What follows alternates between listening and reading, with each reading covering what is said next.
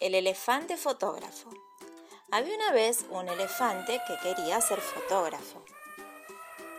Que sus amigos se reían cuando escuchaban eso. ¡Qué tontería! decían unos. No hay cámaras de fotos para elefantes.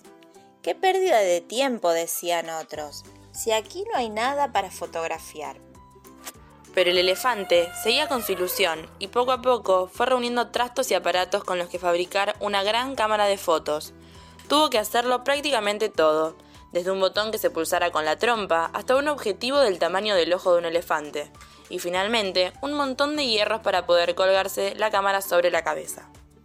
Así que una vez acabada pudo hacer sus primeras fotos, pero su cámara para elefantes era tan grandota y extraña que parecía una gran y ridícula máscara, y muchos se reían tanto al verlo aparecer que el elefante comenzó a pensar en abandonar su sueño.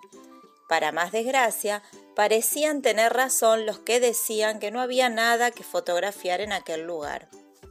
Pero no fue así. Resultó que la pinta del elefante con su cámara era tan divertida que nadie podía dejar de reír al verlo.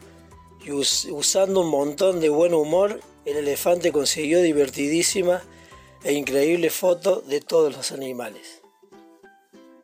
Y colorín colorado, este cuento se ha terminado.